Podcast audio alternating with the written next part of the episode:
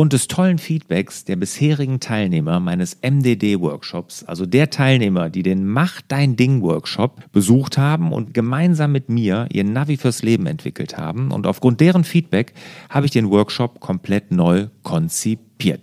Es ist sozusagen der MDD Workshop 2.0 entstanden. In dem Zusammenhang habe ich das ganze Pricing-Modell auch nochmal über arbeitet. Und es gibt zum Beispiel ein Preismodell, wo die Akademie, die Teilnahme an meiner Online-Akademie direkt enthalten ist. Oder ein Preismodell, wo es auch persönliche Coachings, Videocoachings einmal pro Quartal mit mir persönlich gibt. Ja, alles das findet ihr unter larsbobach.de-mdd und es gibt dieses Jahr nur noch zwei Termine. Ja, also nur noch zwei Termine für den MDD-Workshop. Also wenn ihr daran teilnehmen wollt, dann meldet ihr euch am besten direkt an. Alle Infos wie immer unter larsbobach.de-mdd.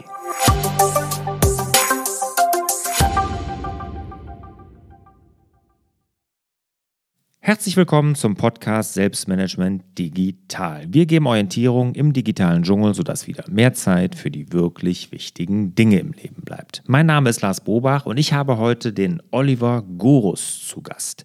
Ja, der Oliver Gorus, der ist Unternehmer, der hat eine Agentur und er kümmert sich im Wesentlichen darum, dass Leute, die was zu sagen haben, dass das auch wahrgenommen wird. Ja, und das ist unter anderem publiziert er Bücher, er hilft also Menschen, Bücher zu erstellen, aber auch Bücher wirklich zu promoten und hat da eine Agentur aufgebaut. Und vor sechs Jahren hatte er eine Krise und hat da dann daraus ein Konzept entwickelt und das nennt er Wachsen und trotzdem klein bleiben. Also er hat sein Unternehmen dem Wachstum verschrieben, aber er zerteilt das in viele kleine Firmen, so selbstorganisierte Firmen, sodass er mehr am Unternehmen arbeiten kann und nicht im Unternehmen und dass die Motivation der Mitarbeiter eine viel, viel größere ist. Und warum er das getan hat und wie er das getan hat, das erzählt er uns in dem folgenden Interview.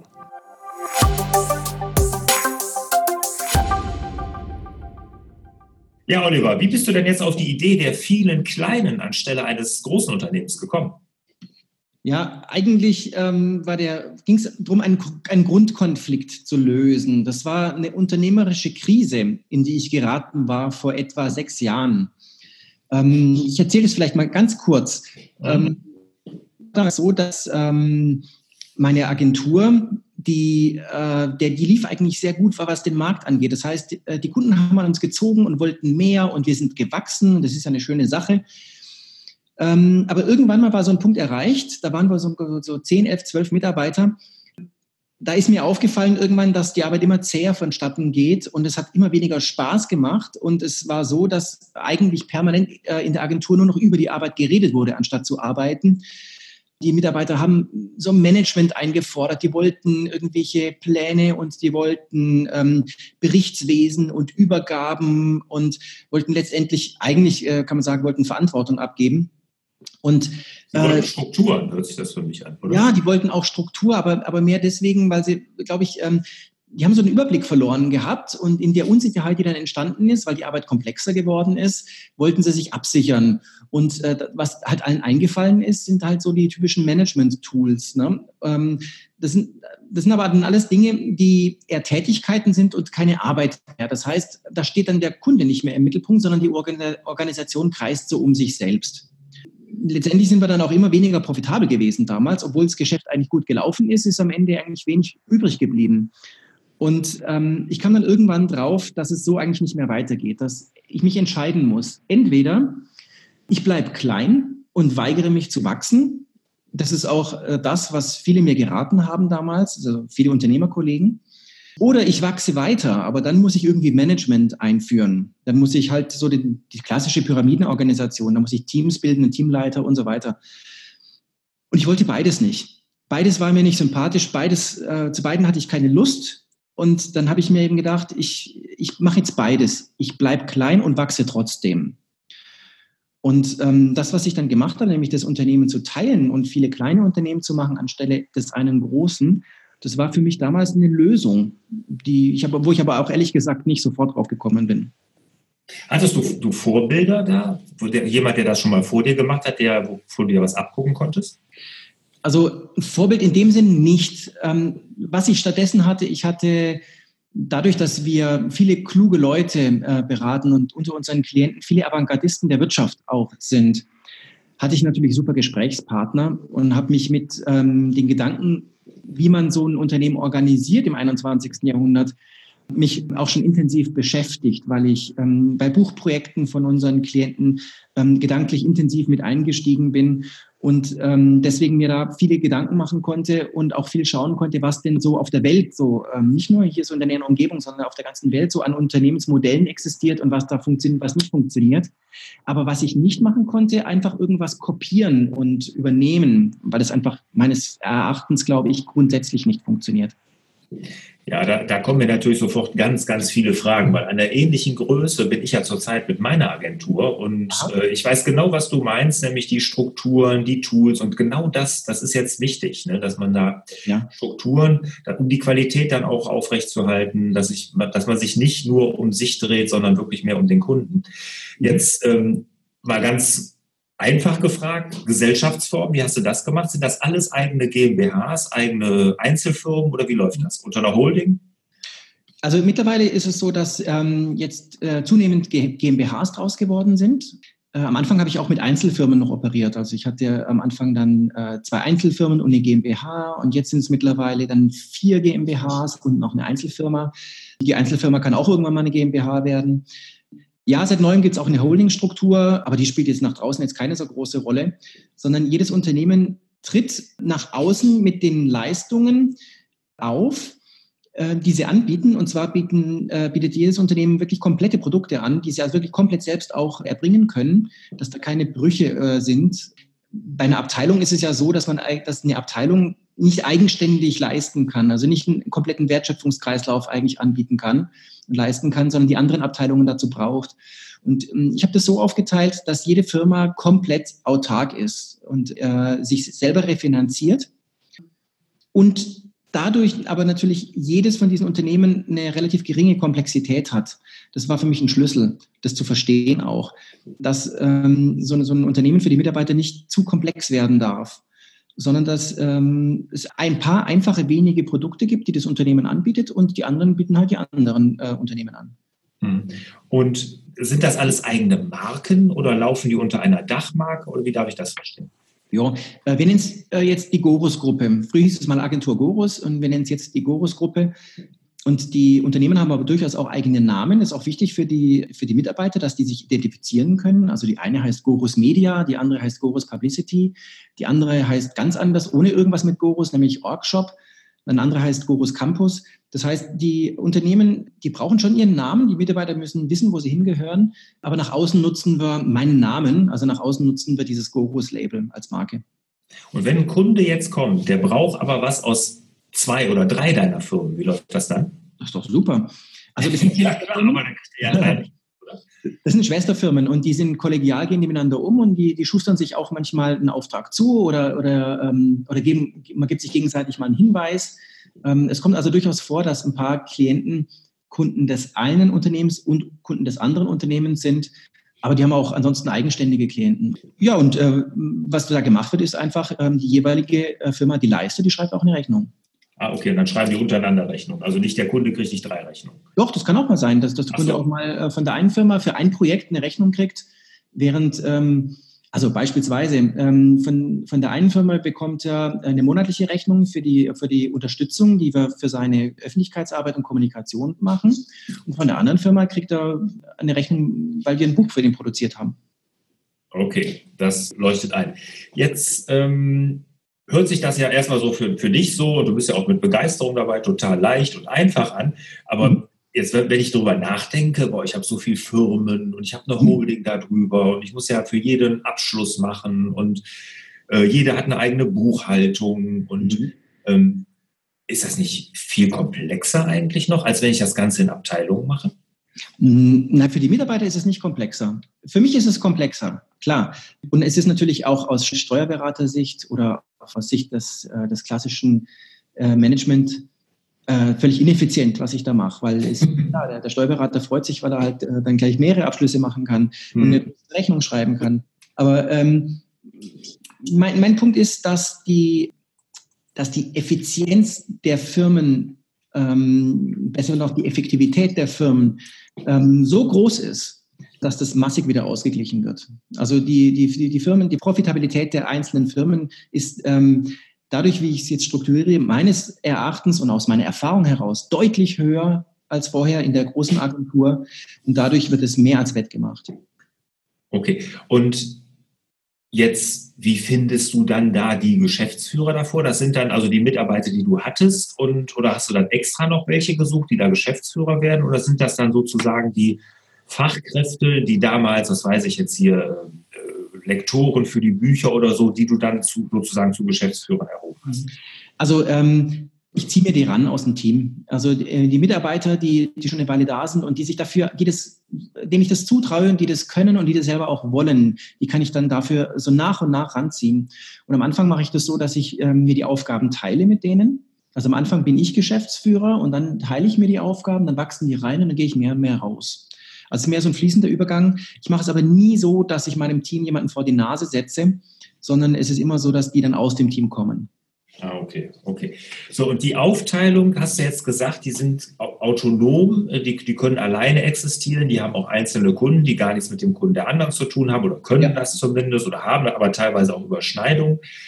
Jetzt ähm, Vielleicht kannst du mal ganz, vielleicht noch mal ein Beispiel nennen oder so, wie du jetzt diese Aufteilung genau hingekriegt hast. Also wenn, wenn mhm. jetzt jemand zuhört, der sagt, ja, ich bin auch hier, ich habe auch so 10, 20 Mitarbeiter, mir ist das auch zu komplex, das könnte ich mir gut vorstellen, weil ich kann mir auch denken, mhm. dass dadurch, dass es kleinere Einheiten sind und die Motivation der Mitarbeiter größer ist, dass man als Chef total entlastet wird. Das ist ja, glaube ich, die Hauptmotivation bei dir gewesen, oder? Ja, also es war ja tatsächlich so, dass ich völlig überlastet war damals. Ähm, mhm. als das Unternehmen so, so 10, 11, 12 Mitarbeiter hatte, war ich echt total fertig. War ja auch körperlich am Ende.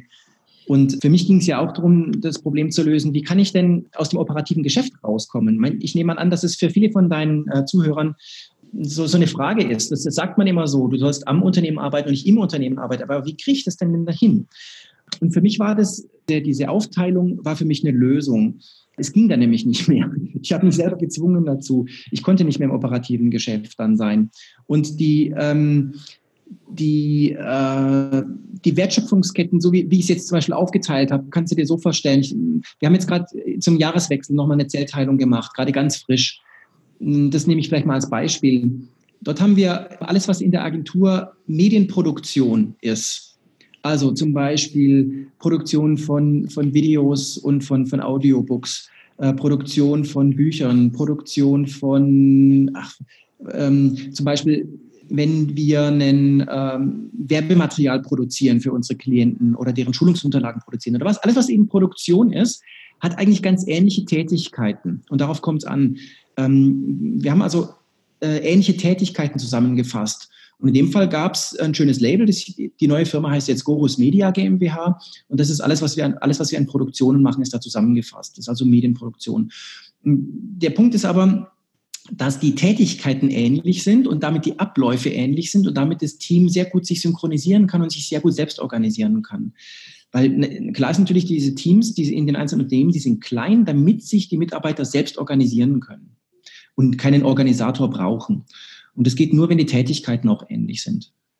Hm, also gleichen Tätigkeiten, also nicht nach Zielgruppe. Du hättest ja auch hingehen können, sagen, ich mache eine Firma, die macht zwar das gleiche wie die anderen, aber die ist ganz spitz äh, nach dem Markt organisiert. Oder ja. das wäre ja auch gegangen. Dass du sagst zum Beispiel, da gehe ich nur an, keine Ahnung, kleine Firmen ran oder an Handwerker oder an, keine Ahnung, Sanitärinstallationsfirmen oder ja, ja. Konzerne oder was, was weiß ich was. Also das geht ja auch. Nach dem Markt sich das so ein bisschen vorschreiben lassen. Kann man sicherlich auch machen. Man kann auch regional sich aufteilen oder was auch immer. Äh, da gibt es äh, tausend Möglichkeiten und es gibt, wie gesagt, es gibt kein Grundrezept dafür.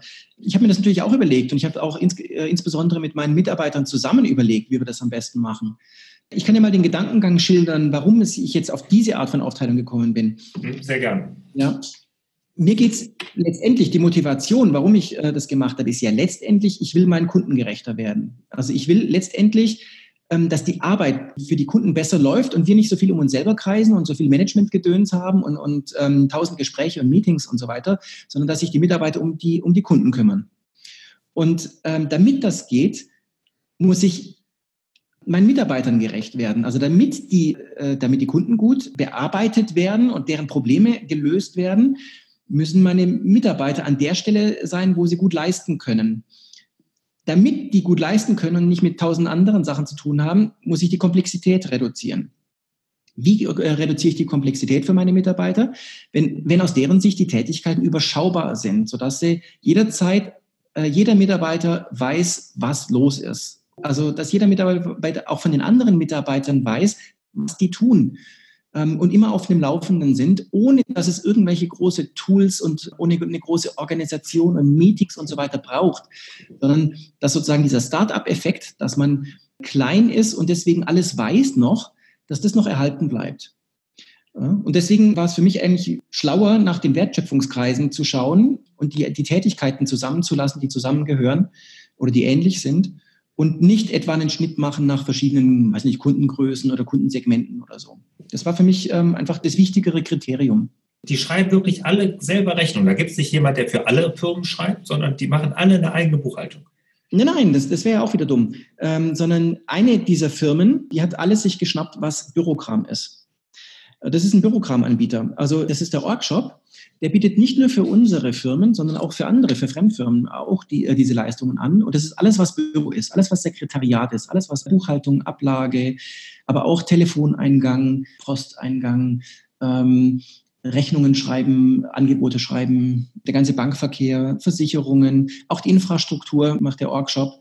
Also ähm, die ganzen Tools bereitstellen, IT, äh, Telefonie, ähm, alles, was dazu gehört, sogar Fahrzeuge, sogar Räume. Organisiert dieser Orgshop, sodass die einzelnen anderen Firmen nichts mit dem ganzen Bürokram zu tun haben. Mhm. Und sich voll darauf konzentrieren können, dass der Kunde zufrieden ist. Ne? Von morgens bis abends machen die ja. nichts anderes, genau. Ja. Und kannst du denn jetzt sagen, jetzt äh, machst du das ja schon seit sechs Jahren, hast du erzählt, äh, Profitabilität in Prozenten, wie viel ist die gestiegen? Oh, das, das habe ich nie genau gemessen. Also es war damals so, vor ungefähr sechs Jahren, ähm, da gab es das Unternehmen ja schon, äh, lass mich rechnen, also seit 2002 gibt es uns, dann gab es es ja schon zehn Jahre. Genau. Mhm. Und ähm, das ist eigentlich stetig gewachsen, was den Umsatz angeht und die Profitabilität ist stetig runtergegangen. Und ich war vor sechs Jahren an einem Punkt, wo es null war, wo ich also wirklich kein Geld mehr verdient habe und mich auch mhm. total aufgerieben habe. Ja, und jetzt ähm, haben wir eine gute Profitabilität. Wir haben eine zweistellige Umsatzrendite. Ne? Also es ist einfach wieder sehr deutlich nach oben gegangen und zwar schlagartig dann. In dem Moment, in dem Moment wo ich die Firmen aufgeteilt hatte, ging es schlagartig besser. Hm. Ja gut, du sagtest, ich kann mir auch gut vorstellen, du sagtest zwar, für dich ist es ein bisschen komplexer, viele Firmen, viele Abschlüsse und was weiß ich was, aber auch für dich reduziert sich ja die Komplexität insofern, weil du ja genau gucken kannst, sehr kleinteilig, welcher von meinen Bereichen verdient denn womit Geld. Ja, ganz genau. Und, das, und du verstrickst dich ja auch nicht mehr, wovon ja viele kleine Unternehmen in unserer Größe, was ja passiert, ne, dass man überall irgendwelche äh, Möglichkeiten sieht, denen hinterher rennt und die ganze Firma dann irgendwie ins, ins Chaos stürzt. Richtig, ja, genau. Und, und das, dadurch gibst du dir ja eine viel klarere Struktur. Ja, ähm, für, für mich ist es eigentlich eine, eine sehr klare Struktur. Ähm, aus meiner Perspektive ist es so, ich sehe sehr, sehr genau, und übrigens die Mitarbeiter sehen selber, wo es läuft und wo es nicht läuft. Und das geht auch so weit, dass ich äh, eine Firma, die nicht läuft, auch dicht mache.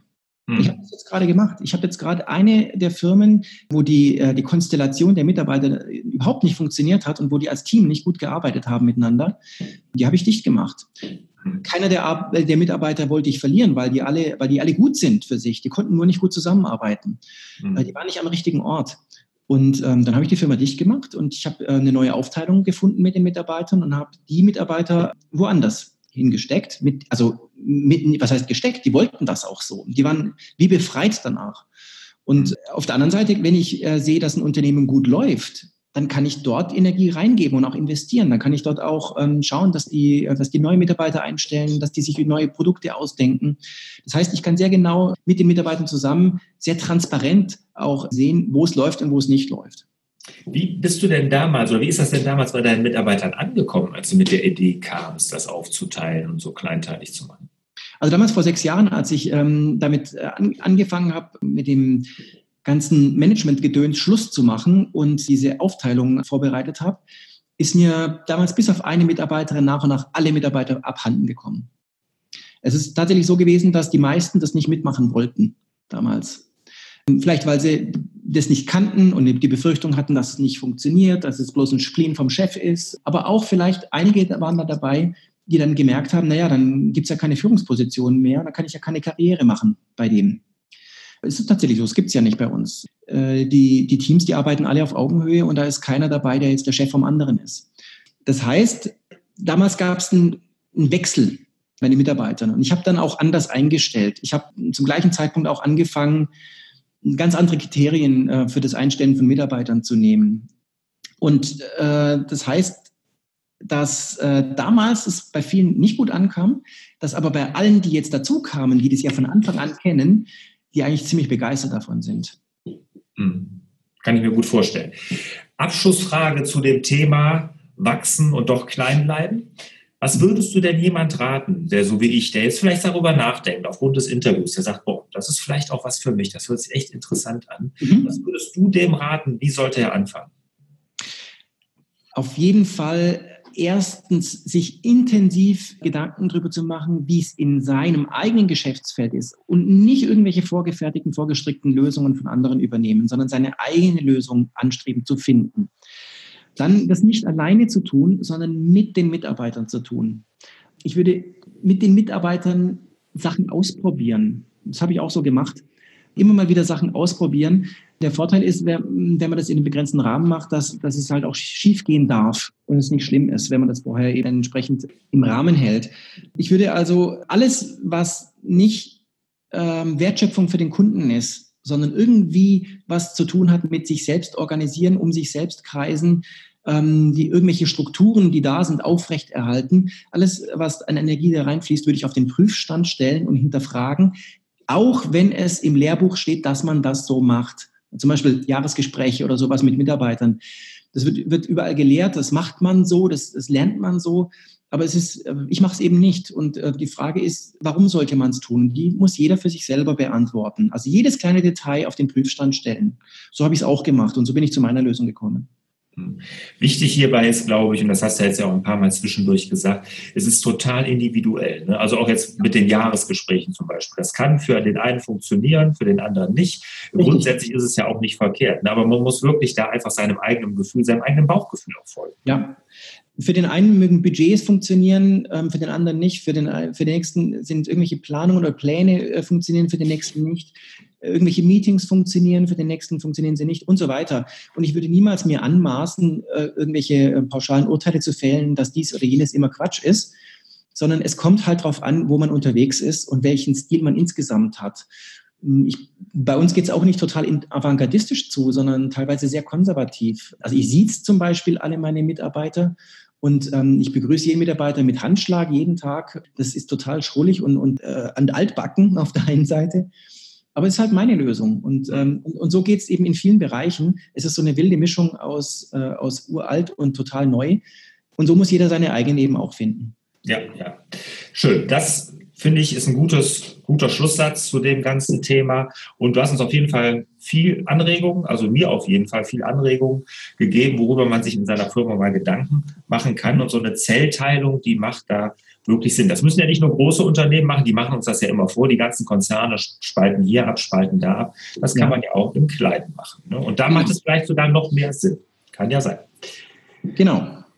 Also, Oliver, vielen Dank. Kommen wir zu den Schlussfragen. Bist du bereit? Ich bin bereit. Wunderbar. Welcher ist dein wichtigster Produktivitätstipp? Ähm, mein wichtigster Produktivitätstipp ist, keine Angst vor dem Nein oder vor Trennungen zu haben. Also sich trennen von unpassenden Tätigkeiten, von nicht profitablen, von unproduktiven Produkten, von unproduktiven Mitarbeitern, von unproduktiven Firmen sogar. Sich einfach trennen, wenn es nicht produktiv ist. Nein sagen lernen. Ne? Genau.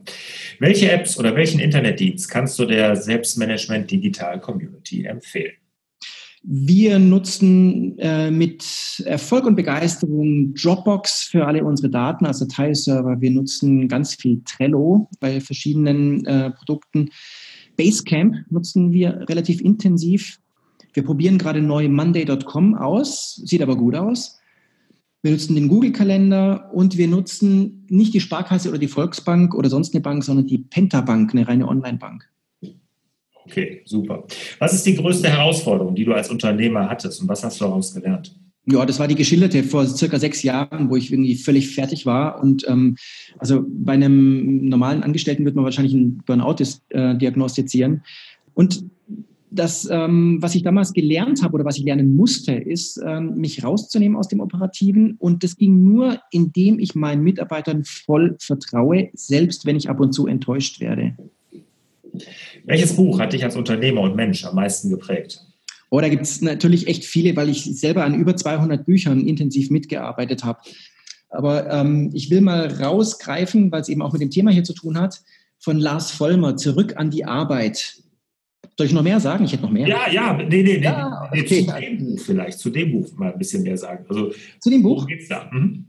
Ja, ähm, dem, bei dem Buch geht es darum, wie aus Business-Theatern wieder echte Unternehmen werden. Also wie das, ähm, das, was nicht wirklich Business ist, sondern mehr so dieses Unternehmenstheater. Das heißt, dass zum Beispiel ein Chef sich damit beschäftigt, wie er seine Machtposition ausbauen und behalten kann. Davon hat der Kunde ja nichts.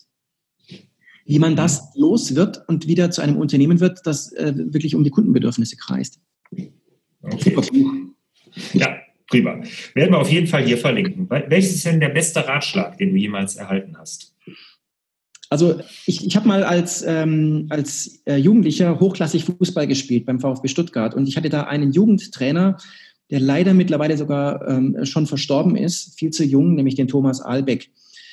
Und das war ein sehr, sehr einflussreicher Mensch in meinem Leben. Und der hat mir beigebracht, die volle Verantwortung zu übernehmen für alles, was ich tue und auch für alles, was ich lasse. Und das hat sehr lange gebraucht, bis ich es kapiert hatte, was der wirklich meinte damit.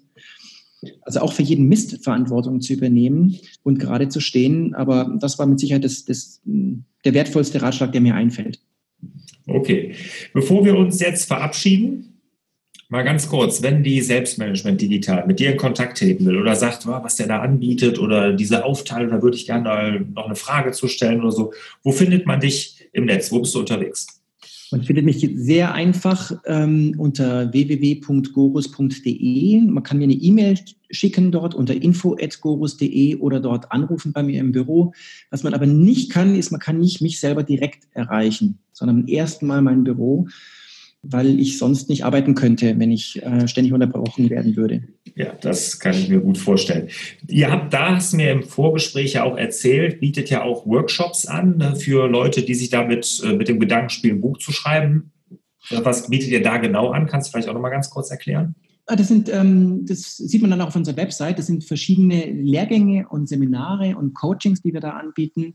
Äh, aber nicht nur, es geht nicht nur ums Buch, sondern auch ums Buch. Ähm, momentan haben wir einen, einen, Workshop angeboten, der in München stattfindet. Da geht es darum, wie man richtig gute Titel baut. Super interessantes Thema ähm, und sehr nützlich für viele, nicht nur wegen Buchtiteln, sondern ähm, Titel für alles möglich, für, jeden, für jedes Stück Text, das man in Social Media oder im Blog veröffentlicht oder für Vorträge, Seminare, egal was. Also wie man richtig clevere, gute Titel baut zum Beispiel. Und dann natürlich auch Seminare darum, wie man Buchkonzepte macht oder wie man einen guten Verlag findet oder, ähm, oder wie man besser schreiben kann und so weiter. Super. Werden wir alles hier verlinken. Dann sage ich mal, Oliver, vielen, vielen Dank. War super interessant und mir hast du auf jeden Fall jede Menge Dinge zum Nachdenken gegeben. Danke dafür. Sehr gerne, Lars. Vielen Dank. Ja, und euch natürlich und dir auch, Oliver, wieder mehr Zeit für die wirklich wichtigen Dinge im Leben. Ciao. Tschüss.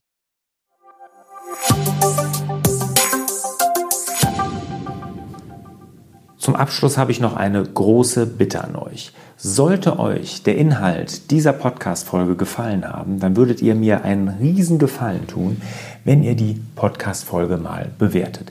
Gerne ein paar Sterne verteilen, am liebsten natürlich fünf und auch eine kleine Bewertung dazu schreiben. Und in die Bewertung, die gucke ich mir wirklich alle an. Also auch wenn ihr konstruktive Kritik habt, schreibt das gerne in die Bewertung rein, weil die lese ich wirklich alle durch. Also am besten jetzt rüber direkt zu iTunes, mal eben schnell ein paar Sterne vergeben und eine kurze Bewertung schreiben. Ich würde mich auf jeden Fall sehr freuen.